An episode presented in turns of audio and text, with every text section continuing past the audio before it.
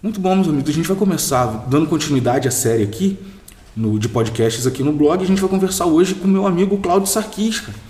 E é muito bacana conversar com, com um amigo, porque a conversa flui muito melhor. Cláudio, primeiramente, fora Temer, e muito obrigado pelo, pela, pela sua atenção, cara, por abrir um espaço na sua agenda para poder conversar com a gente. Muito obrigado mesmo. E, isso, e a primeira pergunta é: quem é você, cara? Se apresenta para as pessoas que ainda não tiveram a possibilidade de conhecer o seu trabalho. Ah, pois não, Frank. Eu, na realidade, eu te agradeço duas vezes, né? Primeiro pela entrevista e segundo por você começar pelo Fora Temer, né, cara? Que, o que já me anima bastante é estar falando com vocês, né? Bom, para quem aí não me conhece, gente, eu sou Cláudio Sarquis Assis, eu sou advogado de profissão, sou ativista de direitos humanos e político, sou um dos fundadores do Partido dos Trabalhadores aqui em Valença. Esse mês eu estou fazendo 30 anos de filiação, é meu primeiro e único partido onde eu militei a vida inteira.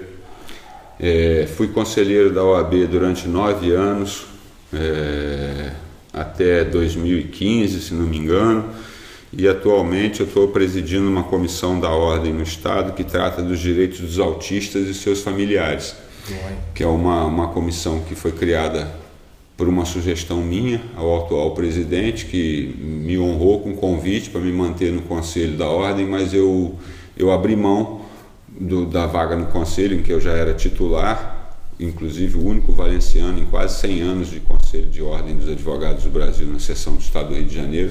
Eu fui o primeiro e o único valenciano a estar lá. Estive lá por três mandatos. E aí, no, como trabalho é voluntário, e, e, durante esses nove anos foi muito cansativo para mim, foi bastante sacrificante levar o nome da advocacia de Valença, enfim, o nome de, da cidade, né, para esse conselho que tem âmbito estadual. Eu, eu resolvi não, não compor mais o conselho e sugeri a, a, criação dessa comissão, porque eu acho que a gente atacaria um alvo muito específico e uma questão para mim que é pessoal. O que te levou a entrar para a política? O que te motivou? Eu acho que, Franklin, assim, muitas pessoas acho que o principal motivo de entrar para a política deve ser a fome de justiça, né? A pessoa tem que ter fome de justiça. É, você, alguns tempos atrás, as questões políticas eram resolvidas no sangue, né? Então o ser humano conseguiu criar uma fórmula, ainda que imperfeita, né, porque a gente vê as falhas da democracia e da própria política, a gente criou uma fórmula melhor do que a guerra. Né? Sim. Apesar do Brasil, parece que está entrando numa onda né, de alguns setores da sociedade que estão pregando abertamente a violência. Né? Não é o meu caso, é, por isso a minha opção pela política. Sim, bacana. É, Para essa campanha atual, cara, Quais são as, principais, as suas principais propostas? Proposta minha, Frank, basicamente, né, mesmo por conta da minha profissão, seria fazer um estudo muito sério, muito detalhado da lei orgânica do município, que é a lei que nos rege, né? A nossa vida em sociedade, a como é que a gente lida com o nosso meio ambiente, como é que a gente trata o nosso funcionalismo público, uhum. né? É, como é que a gente é, constrói na cidade, né, os limites e tal. E a gente vê que em Valença, infelizmente, isso tudo nunca foi levado a sério. Né?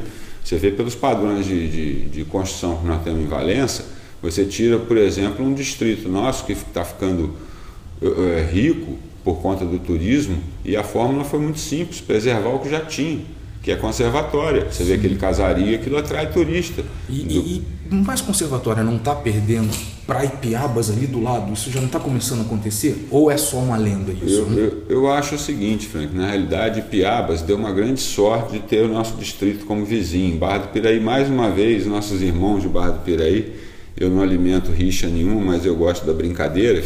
Os nossos irmãos, mais uma vez, estão pegando carona no sucesso de Valença. Sim Está correto? Eu acho que tem para todo mundo. Eu acho que se Piabas seguir o caminho de conservatório, para nós, além de motivo de orgulho, é a expansão do turismo na região. Então, quem tem competência se estabelece, não é isso? Então, quem tiver competência vai se estabelecer, mas eu acho que pela beleza de Piabas, ali daquela região de conservatório, tem para todo mundo. Sim. Né? Não, não, não há nada. Barra do Piraí tem que continuar imitando Valença mesmo. Eu acho que eles fazem muito bem, né? Talvez até quem sabe um dia Barra do Piraí não vai ficar tão bonita como Valença, né? Tomara, né, cara? Tomara, a gente torce. né? É, entre as propostas, cara, tem alguma coisa ligada à cultura? Porque as pessoas que, que acompanham o blog, elas realmente têm um interesse por isso. Uhum. E eu sempre te vi na sua trajetória sempre falando abertamente a favor da cultura e muitas das vezes apoiando a cultura na cidade, coisa que muita gente não fez. Obrigado. Tendo a possibilidade de É, fazer. É verdade. E, e- e você tem alguma coisa voltada para isso? Rapaz, a cultura de Valença, e isso todos nós valencianos estamos cansados de saber, ela é riquíssima, né? Você vê que o folclore daqui, a folia de reis, as tradições da cidade, as festas de igreja, todo né, o jongo que hoje está sendo aí né, ventilado para o Brasil. Mundialmente, cara. Exatamente, nosso querido distrito lá de Santa Isabel, com Quilombo. Então a nossa, a nossa cultura é de uma riqueza impressionante. Né? E o que mais me impressiona, rapaz, é que a falta de, de carinho com a cultura na cidade é tanto que nós atualmente, o nosso gestor da cultura na cidade é um amazonense. Né? Então você tira por aí o, como é que é o descaso com a nossa cultura. As pessoas não olham para as pessoas daqui, né? Exatamente. Aqui nós não podíamos ter um calendário de festas, né? não podia ter essa coisa mais organizada. Você vê a festa da Glória, infelizmente, cada ano mais pobrezinha, mais menos atrativa. Né? Aqueles produtos bonitos que a gente via estão sendo substituídos pela muginganga do Paraguai, enfim. É, é, esses produtos. Então a gente vai empobrecendo culturalmente. Isso tudo é cultura, né? As nossas raízes, quando são largadas de lado, a gente vai empobrecendo, né? O espírito nosso vai empobrecendo, enfim. Então a minha proposta para a cultura é deixar fluir a cultura que já existe dos valencianos, as nossas tradições, né? apoiar as nossas tradições, protegê-las através de legislação específica, se necessário for. Né? Então é um caso de estudo e é um caso que a gente tem que cuidar com carinho porque é patrimônio. Né?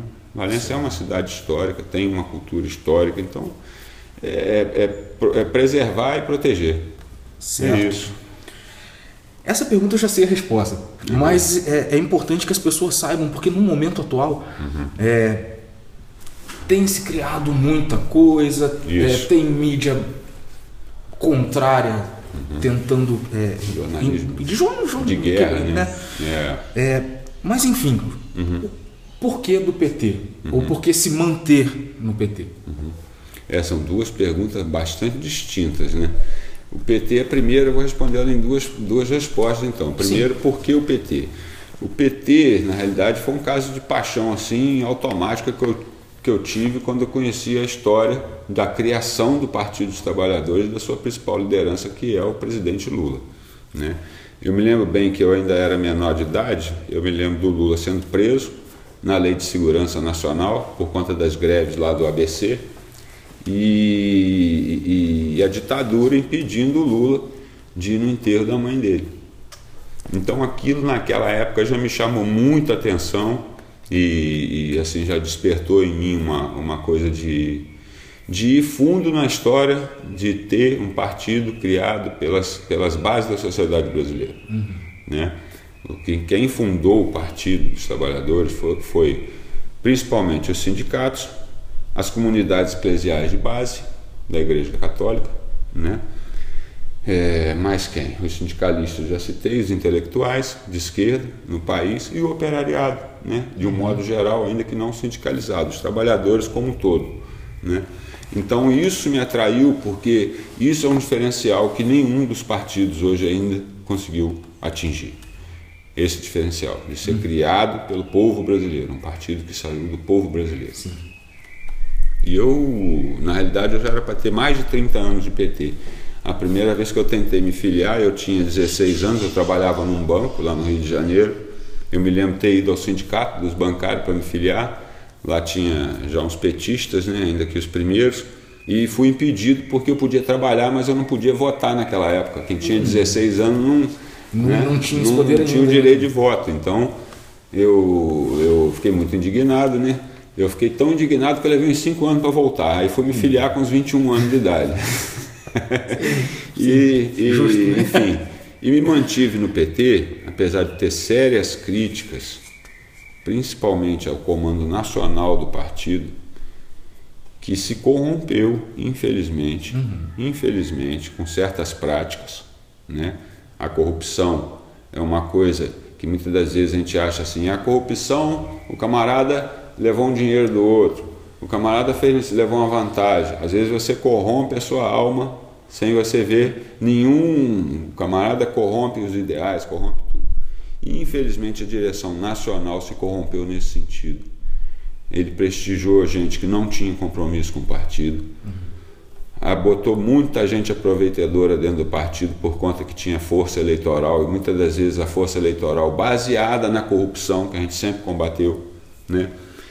Mas eu tenho que frisar também que toda essa celeuma que está aí no país em torno da corrupção, e toda essa investigação e todas essas coisas que a gente ouve no jornal que nós nunca ouvimos falar, todos esses instrumentos legais, como por exemplo denúncia, essa denunciação né, uhum. voluntária, que eles chamam de denúncia voluntária, enfim, foram todos esses instrumentos legais foram criados no governo do PT, por Lula e por Dilma. Antes disso, antes não existiam esses mecanismos.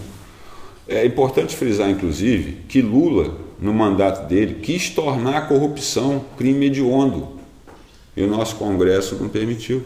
Claro, o nosso Congresso não permitiu. Então, a gente vê que a questão da corrupção ela não pode ser de ninguém. Isso é uma obrigação moral de todos nós brasileiros. Infelizmente, Franklin, isso é uma grande verdade que eu nunca escondo. O Pedro, outro dia, presidente do PT, me disse uma, que eu vi um cientista político fazendo uma análise que eu achei muito, muito interessante. Não existe presidente honesto de um povo corrupto. E não existe presidente corrupto de um povo honesto. Né? Lideranças, políticos em geral, não é só o presidente. Sim. Né? Então a gente vê a sombra dessa frase quando a gente vê o Congresso Nacional.